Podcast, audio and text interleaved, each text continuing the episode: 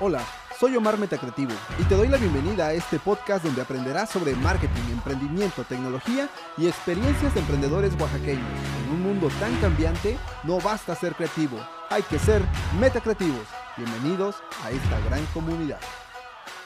Recuerda que si quieres crear una marca personal, hacer marketing para tu negocio o emprendimiento, o si te dedicas al mundo de las bienes raíces, podemos ayudarte.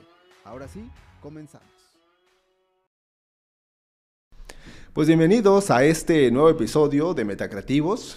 Estamos ya en el episodio número 34, hablando sobre emprendimiento y quiénes son las personas que están detrás de estas marcas en Oaxaca. El día de hoy tenemos como invitado especial a Gilberto Estrada. Él es desarrollador inmobiliario, tiene una inmobiliaria que se llama GK Inmobiliaria y además también preside eh, Canadevi, que es una institución encargada de la política de vivienda aquí en la ciudad de Oaxaca. Bienvenido. Gracias, gracias Omar. Primero que nada, gracias por la invitación. Gracias por permitirme comunicarme con tu audiencia. Gracias Omar. Pues bueno, vamos a empezar platicando un poco eh, quién es la persona que está detrás de estos proyectos. Me tocó verte ahí en tus redes sociales, eh, el trabajo que has venido realizando. Pero cuéntame un poco cómo llegas al sector inmobiliario. Claro que sí, Omar, con mucho gusto. Mira, tenemos una experiencia, bueno, tengo una experiencia de 15 años ya dentro del ramo inmobiliario. Eh, yo soy de contador de profesión y soy especialista en fiscal. Me encanta, me encanta lo que es mi carrera, pero hace 15 años tuve el primer acercamiento en el tema inmobiliario. Tuve la oportunidad de, adquirir un, terreno acá por rumbo al CRIT, porque era el boom. Digo, estás muy joven, pero en ese entonces era que venía el TEC de Monterrey, que iba a tener un desarrollo impresionante junto con el, el CRIT y demás. Entonces lo, lo, compramos para especular un poquito. Cuando vemos que no se iba a desarrollar, lo vendo. Eh, buena ganancia en ese momento. Un terreno pequeño de 10 metros de frente por 20 de fondo, eran 200 metros. Luego tuve la oportunidad de comprar un terreno acá por el Rosario, la Urce del Rosario también compramos el terreno y lo vendí. Y en ese entonces tenemos un amigo que me debía una cantidad de, dinero de una casita sencilla. Y dice, oye, no tengo digo, con qué pagarte, pues te doy la casa. Yo dije, no, pues excelente. Entonces agarré la casa, la remodelé, y le gustó a, la gente, la vendí. Otra persona también me dice, oye, te vendo mi propiedad. Le dije, sí, llegamos a un acuerdo, también la remodelé, la vendí. Pero pasaron tres años. Después de ahí dije, eh, lo que necesito es probar. ¿Qué probar? Es de 0 a 100. Esto es comprar un terreno, hacer el diseño, sacar permisos, edificarlo, este, hacer la promoción de la venta y venderlo, para realmente hacer todo el ciclo completo. Y afortunadamente hace 11 años compramos este terreno acá en Guadalupe, Victoria, y empezamos con un nicho muy elevado. De manera normal deberíamos estar empezando con casas de 600, 700, 800 mil pesos, pero fue un rango eh, del triple y afortunadamente a, la gente le gustó lo que hicimos, entonces las desplazamos. Ya de ahí este, empezamos en San Antonio de la Cal, que también edificamos unas viviendas. En San Antonio de la Cal es algo preferente en cuanto a la ubicación porque te permite este, ir hacia, hacia varios puntos de la ciudad. Ya de ahí eh, nos gustó tanto que nos ofrecieron un terreno grande, grande digo aproximadamente de 7000 metros. En ese momento de edificar dos, tres viviendas para un fraccionamiento, pues hay mucha distancia. Eran, era un, fraccionamiento de 50 casas. Se llama Cedro Residencial y está ubicado en Jojo. Entonces ahí nos dimos cuenta, nos pusimos a prueba porque mi arquitecto, que en paz descanse, me dijo, oye, yo no tengo experiencia en nada de hacer un fraccionamiento. Le digo, pues yo como contador menos, ¿no? Entonces le digo, pues vamos a probarnos los dos y afortunadamente se desplazó, luego regresamos a Guadalupe Victoria otra vez y así hemos estado edificando en varias partes de la ciudad y así es como incursioné en, en esta parte del ramo inmobiliario. Entonces, eh, hasta ahorita vamos bien, gracias a Dios, pero todavía nos falta mucho, ¿no? Nos falta, yo creo que la mayor parte y los mayores retos por, por vencer, ¿no? Para seguir en el, en el ramo inmobiliario.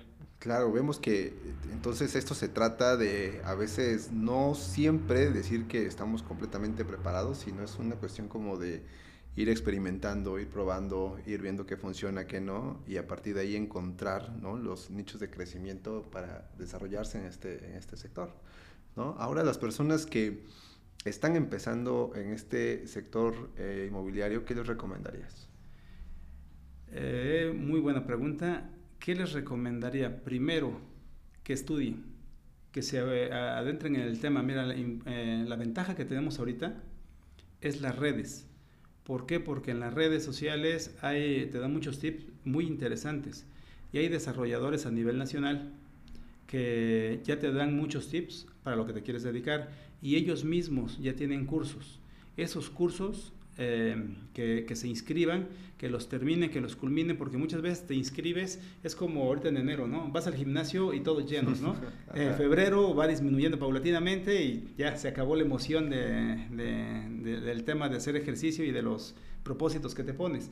Igual es en el tema del mobiliario, muchos quieren entrar porque ven que a uno le fue bien, que a otro le fue bien, entonces se van metiendo, pero en el camino se van desgastando, ¿no? Si realmente es tu vocación, yo les recomiendo que no, que, estudien, que empiecen algo le llaman flipping, que empiecen como empecé, a agarrar una casa, la remodelas, la vendes, la, la remodelas, la vendes, irte metiendo en el tema inmobiliario, ¿no? Porque parece sencillo, pero tienes que abarcar muchas cosas demasiado. Tienes que saber de redes sociales, de compra de materiales, desde contratación de personal, desde eh, mercadotecnia, de créditos. O sea, es, una, es muy amplia la gama que tienes que, que dominar.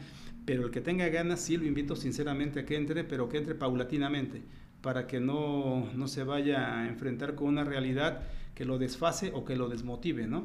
Simple, sencillamente poquito, en poquito. Si no, inclusive puede empezar como siendo asesor inmobiliario. Primero, que es asesor inmobiliario, que antes le conocemos como corredores, entonces vender las propiedades de un tercero. ¿Por qué? Porque te da la experiencia de ir a conocerlas, ver los, los, materiales, qué le gusta a la gente, si le gusta, principalmente le gusta la cocina, qué es lo que ven, ven los closets, ven los baños, qué es lo que le llena al cliente, ¿no? Entonces, paulatinamente, ya que estén estudiando y sean asesores inmobiliarios, arriesgarse con algo de flipping, agarrar una casa, remodelarla y venderla, hasta que ya quieran dar el paso como desarrolladores, que es comprar el terreno, hacer el proyecto, este, desarrollar la, la construcción, meterse inclusive en, publicidad, aunque tú no lo hagas, pero sí encargarte de esa parte, ver los créditos que les puedes otorgar a las personas que les vas a, a, vender, que es desde crédito bancario, Fobiste, Infonavit, Cofinavit, la gama de la combinación entre ellos, si es un crédito individual, si es conyugal, etcétera, ¿no? Pero sí que se vayan metiendo paulatinamente en esto, no lo vas a dominar muy rápido, definitivamente, y no conozco a alguien que domine todas las áreas, ¿no? Porque también hay que meterte en lo jurídico. ¿Por qué en lo jurídico? Porque tenemos un tema complicado en Oaxaca. ¿Cuál es la tierra? La tenencia de la tierra tenemos que es este, ejidal, comunal, lo que le llaman la tierra social. Al ser tierra social, esta tierra eh, por lo general no es sujeta de crédito. Entonces, ah, si tú quisieras construir una casa en un terreno ejidal o comunal, lo puedes hacer nada más que le vas a vender a quien tenga recursos propios, porque al no ser sujeta de crédito no hay Fobiste, no hay Infonavit y no hay bancario. Entonces es un tema muy, importante, Omar, un tema demasiado, demasiado amplio, pero sí definitivamente y también la persistencia y la constancia es lo que te permitiría llegar a donde, a donde quieres, ¿no? Muy bien, entonces eh, la recomendación para aquellos que van iniciando es que tengan varios conocimientos, vastos conocimientos en varias áreas, y yo creo que también eh, veo que en el sector inmobiliario, como bien lo menciona, eh, hay diferentes sectores, ¿no? De tanto el desarrollador como el que hace flipping y remodelaciones, como el que es un asesor inmobiliario, Em, venta de casas, venta de terrenos, ¿no? Entonces, como que creo que aquí la clave puede estar en anicharse, ¿no? En ser bueno solamente en un área en específico y eh, abocarse a eso, ¿no? Exactamente, sí, porque el tema inmobiliario es muy amplio. Inclusive cuando tú vas a invertir, tienes que analizar en dónde voy a invertir. Casa, departamento, terreno, lo quiero para que me genere ingresos pasivos, lo quiero para eh, la ganancia de capital, es comprarlo, dejarlo que duerma dos, tres años y venderlo al tercer o al cuarto año, ganar un 30, 40, 50%. Hay propiedades que te dan a veces hasta el 100% de ganancia, siempre y cuando también el desarrollo eh, vaya de la mano del, eh, de la circunferencia ¿Por qué? Porque ponen tiendas, que ponen este, otro fraccionamiento, eso le da la plusvalía al terreno. Entonces, hay terrenos que sí, después de 3, 4 años puedes ganar hasta el 100%. El sector inmobiliario, dices, bueno, o le invierto en bodegas. Acá no tenemos mucha industria en Oaxaca. Es un poquito más de servicio.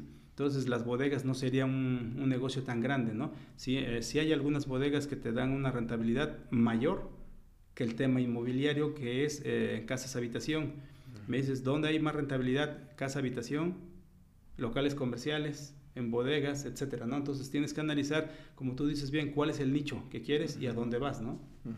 Ahora, una persona que quiere invertir en el sector inmobiliario, quiere comprar una propiedad, ¿qué recomendaciones darías? ¿Qué es lo que tiene que observar o por dónde empezar?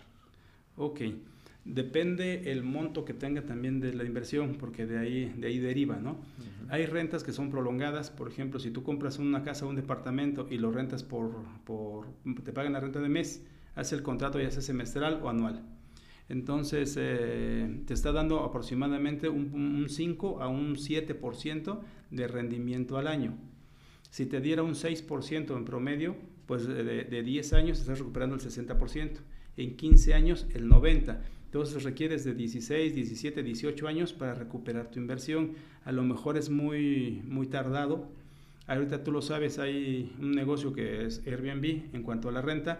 Eh, es muy rápido la, la, recuperación, más o menos de 6 a 8 años en que recuperes la inversión.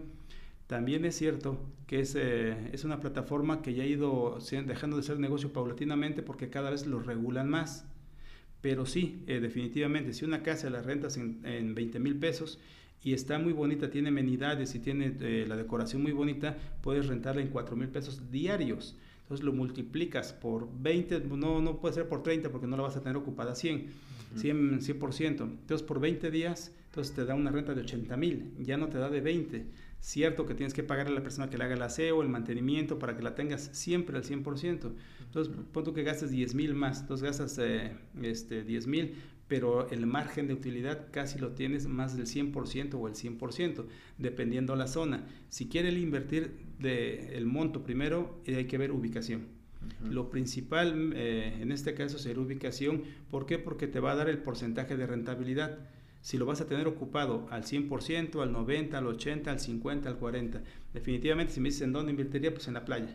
¿no? Más que nada por los extranjeros, que ellos tienen una superventaja a comparación del mexicano que es el tipo de cambio.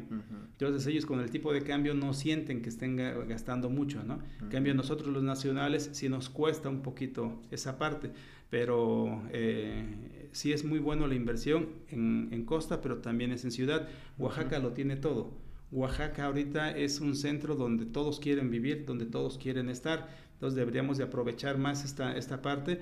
Eh, también en donde quieren eh, invertir, en terrenos. En terrenos es muy buena opción, aunque la plusvalía va siendo más lenta, como te decía hace rato, tres años, cuatro años, cinco años. En cambio, en algo que te ingrese, te dé dinero de recurrente, pues es en rentas, definitivamente, ¿no? Ok, ahora con el tema de la entrada de la nueva carretera que está por eh, concluirse en Puerto Escondido, pues me imagino que obviamente ahí también hay una buena oportunidad, ¿no? Para poder invertir aquí en Oaxaca. Sí, sí, sí, esa carretera le va a llegar este, muy bien a Oaxaca, va a estar detonando mucho, o sea, ni siquiera ya se ha abierto y ya está detonando muchísima inversión. Hay mucha gente que ya está comprando allá, eh, a orillas de la carretera. La, expectativa es muy, muy, muy grande. Es algún beneficio muy grande para, para Oaxaca. Esperemos que la concluyan. Traíamos que era el año pasado. Y en esta administración nos dijeron que después de que la iniciara en seis meses ya la, ya la, la, ¿cómo se llama? Inauguraban, la aperturaban, pero yo creo que todavía va a dilatar un poquito más. ¿Por qué? Porque hay un tema de reserva de tierra ahí que hay algunas autoridades como que no permiten el, que se transite en esa parte, ¿no? Creo que esa es la parte, no tanto lo técnico o la inversión, porque la inversión afortunadamente el presidente sí ha apoyado a Oaxaca en esa parte, pero nada más que destraben ese tema de, de, la tierra y va a ser algo muy, muy grande para, para Oaxaca, ¿no? Si hacías cinco horas, seis horas, vas a hacer ahorita dos horas y media, tres, a lo mejor aunque hicieras cuatro, no importa. La cosa es que pues, antes las curvas y demás no te permitían ni la velocidad y también la gente se mareaba, ¿no? ahorita que sea semi-recto porque me queda claro que no va a ser recto, pero con que hagas menos tiempo y sea un, un camino más ameno, va a ayudar muchísimo a la, a la economía ahí y ojalá los, los de la costa estén preparados para el boom que va a tener, ¿no? Ahora platíquenme un poco sobre sus proyectos. Ahorita eh, viene manejando el tema de vivienda, el tema de desarrollo. Gracias, Omar. Sí, fíjate que ahorita tenemos eh, casas en San Felipe del Agua, que son casas residenciales. Ahí son casas de un terreno de 215 metros, con una edificación en tres niveles, que son 500 metros de, de construcción la inversión, el costo de la casa sí es, este, sí es un poquito mayor, pero tienen cinco recámaras, cinco baños completos, tres con closet, dos con vestidor, tienen cochera techada para dos autos, automatizada, todas las eh, habitaciones están preparadas con, para el clima, todo tiene roof garden, entonces es, es, un, es un nicho residencial. Tenemos el otro polo opuesto que estamos el desarrollo se llama San Javier. Está antes de Razolajojo, 300 metros antes de la cuna de los alebrijes. Eh, estamos sobre carretera, la calle principal. Ahí tenemos casas desde 1.300.000, que son casas con dos recámaras, el espacio de la sala, comedor, cocina, patio de servicio, un baño completo que le da servicio a una recámara y al área social, y la recámara principal con baño completo. Eh, estamos hablando de 72 metros de construcción, 120 metros de terreno. Una casa similar, pero con una recámara más, o sea, con tres recámaras, nada más costaría un millón y medio y tenemos casas de dos niveles que tienen ya cuatro recámaras, tienen roof garden, tienen tres baños completos y dos medios baños. Esa es, una inversión sobre 2.300.000 pesos. También tenemos eh, eh, terrenos disponibles en esa, en esa zona, en donde está sobre 3.000 pesos el metro y miden 110, 120, 130 metros. Esto es inversión de 330 mil, 360 o 390 mil. Y en algunos casos les regalamos el anteproyecto de su casa cuando compran el terreno. ¿Qué es el anteproyecto? Simple y sencillamente son las plantas de las necesidades que ellos nos dicen que tienen lo que puede caber en su terreno. No damos el proyecto completo porque el proyecto completo ya, ya implica el, el, plano estructural, el eléctrico, de instalaciones y demás, y nosotros tenemos que pagarle a los especialistas de cada área.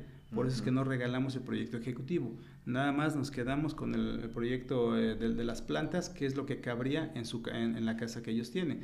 Tenemos casa muestra, en donde pueden ver qué, qué cocina entra, sala, comedor, recámaras, closets, todo. Entonces los invitamos a conocer esa parte del desarrollo y nosotros tenemos muchos proyectos. Afortunadamente ahorita tenemos muchos proyectos por, por uh, concluir y por, el, por hacer. Uno de ellos es acá donde está el exmarquesado, la iglesia del exmarquesado. En la parte de atrás tenemos ahí un terreno de, de 800 metros en donde lo vamos a dividir en dos secciones. En la primera sección vamos a tener estacionamiento para 13 autos. Eh, en el segundo nivel, vamos a, en el primer nivel vamos a tener dos departamentos en el siguiente dos departamentos más y el penthouse arriba, que va a tener la vista de la ciudad y aparte de la vista de la ciudad, la parte de la, vista del cerro, ¿no? De, del auditorio, de la Guelaguetza. Y este, son cinco unidades habitacionales ahí y probablemente pongamos las amenidades arriba, el roof garden para la vista de la ciudad y que lo disfruten los propietarios. Y en la parte de atrás vamos a meter dos casas, dos casas de tres niveles entonces la sala doble altura, tres recámaras con tres baños completos, con vestidor, muy bonitas las casas, muy bonitas. Y, lo interesante es ahí que te vas caminando a la iglesia, te vas caminando al museo de, ferrocarril, te vas a ir restaurantes muy buenos, uno de ellos es el Criollo que está muy cerca, está la Basílica de la Soledad, San José, Las Nieves, el Zócalo, entonces está muy muy bien ubicado y ese proyecto lo vamos a detonar y estoy seguro que va a tener muy buena aceptación de tanto de los nacionales como de los extranjeros, ¿no? Tenemos otro proyecto, el gran, el proyecto que sería la Plaza Black Tower. Ahí primero era un nivel que está al lado del Fortín Plaza, va a estar, pero eh, ya lo crecimos más. Eh, los socios adquirieron otro terreno más eh, local de estacionamiento del Hotel Fortín. Entonces van a ser ahora dos torres, ¿no? Entonces por eso nos estamos dilatando en hacerlo porque lo queremos hacer y hacerlo bien. Ahí vamos a dar una calidad de vida diferente a los oaxaqueños. ¿Qué es esto? Que tú estás en tu departamento, porque es un uso mixto va a ser de habitacional, pero va a ser comercial. Tú estás en tu departamento y le hablas por teléfono al de restaurante, oye, no seas malo, tengo unos, amigos, tráeme, y eliges qué alimentos, qué bebida, te lo llevan a tu, a tu departamento.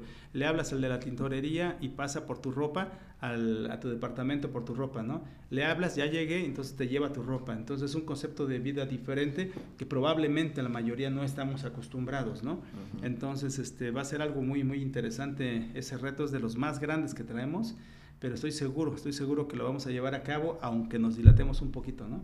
Perfecto. Algo que percibo ahora que me comentas eh, los proyectos es esta visión, ¿no? Que tiene el desarrollador, ¿no? De estar pensando más allá como el tema de la estructura, de la modificación de las casas, este tema del enfoque de la calidad de vida, ¿no? Me parece muy importante que, que, un desarrollador, más allá de pensar en plano arquitectónico, en todo esto, en la calidad de vida de las personas, ¿no? Lo que tiene las amenidades, lo que hay alrededor, todo esto que al final hacen una experiencia, ¿no? Para aquella persona que compra una casa. Así es, así es, Omar. Eh, nos encanta esto y mucho, yo siempre les digo a, a quien va a adquirir, eh, porque gracias a Dios les gusta lo que hacemos, ¿no? Entonces les digo que nosotros edificamos como si nosotros fuéramos a vivir ahí, ¿no? Entonces me da gusto, por ejemplo, ahí en, San Javier nosotros habíamos hecho casas, ¿no? Literal, que son los hogares de las familias, ¿no?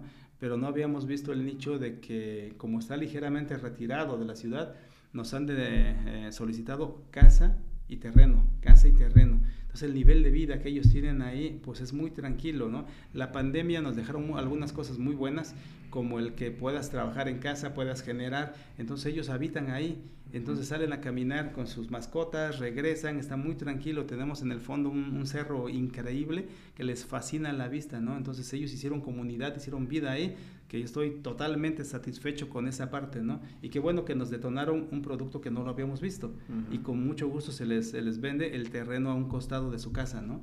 Entonces eso es muy padre y también ahí en Black Tower vamos a hacer comunidad. ¿Por qué? Porque también es la idea que cada fin de semana, ya sea viernes o sábado, este, vaya un artista oaxaqueño, ¿no? A que toque el piano, la guitarra, que cante, etcétera. Entonces los que habitan ahí no van a saber quién se va a presentar, ¿no? Entonces va a ser como un foro, o sea, no tanto de que haya público y demás, no, sino que tenga sonorización en los niveles, en los tres niveles del área comercial y que la gente esté escuchando, ¿no? Entonces eso queremos hacer comunidad, que esté padre, también sin que sea un museo, Vamos a poner, por ejemplo, las artesanías de los oaxaqueños que tienen una, una, mano extraordinaria, ¿no? Por decirte así, podemos una, una salita de exhibición en donde en un muro ponga yo tres, cuatro alebrijes y el código QR del, del artesano, ¿no? Entonces llega el visitante o el turista, checa el código QR, en ese momento ve el catálogo, le habla por teléfono al artista, este, al artesano y, le, y que él le lleve su producto y se lo paga, ¿no? Entonces, este, Totitlán del Valle, este, San Bartolo Coyetepec debe de estar y van a estar presentes con nosotros en, en la plaza, ¿no? Entonces, que vaya a ser una plaza para Oaxaca, pero también para el mundo, ¿no? Ah, en ese momento agarras el código, se lo envías al que está en el extranjero o que está en otro estado, ve el catálogo, lo pide y, que sea una puerta, ¿no? Para nuestros artesanos, que yo soy maravillado con, con ellos, vamos a adquirir ahorita algunas piezas de, los alebrijes, fascinado con, con, ellos, ¿no? Entonces, este, eso, eso queremos hacer, Omar. Claro, pues muy bien, eh, me, me, este me quedo hasta sin palabras. Sí, por, la experiencia, ¿no? De, este, habla mucho de la experiencia, habla mucho de el enfoque del trabajo, ¿no? Que me imagino que has de, has de tener. Si de pronto a veces uno con, con un poco de trabajo se siente uno saturado, escuchándote me siento que, que este, hago muy poco. gracias, gracias. No, sí, este... No, pues ahora coméntame un poco acerca de también eh, presides Canadevi. Sí. Platícame un poco al respecto. Gracias, gracias Omar. Fíjate que tengo la fortuna que Dios me dio la oportunidad de, dirigir a, mis compañeros. Este, el, nombre Canadevi es muy largo, es Cámara Nacional de la Industria de Desarrollo y Promoción de la Vivienda. Quienes estamos inscritos ahí no nada más somos desarrolladores, sino también son prestadores de servicios. Por ejemplo, está el notario, mi amigo notario 104, Carlos Salomón Chagoya, este, Velázquez Chagoya, está también en la, hay pinturas Prolux, hay este, servicios eh, que son eh, necesarios para el desarrollo de la vivienda, pero no necesariamente desarrolladores. ¿no? Entonces, eh, el estar agrupados en un gremio nos da mucha fuerza. Nos da mucha fuerza porque nosotros también nos dependemos mucho, dependemos mucho de nuestras autoridades llámese municipales, eh, presidentes municipales, el gobernador del estado, CINFRA, este, desarrollo urbano, dependemos también mucho de dos oficinas que son muy importantes para nosotros, que es este, la Dirección de Catastro y Registro Público de la Propiedad. Afortunadamente el próximo viernes, este, en este viernes que viene, vamos a tener nuestra sesión ordinaria.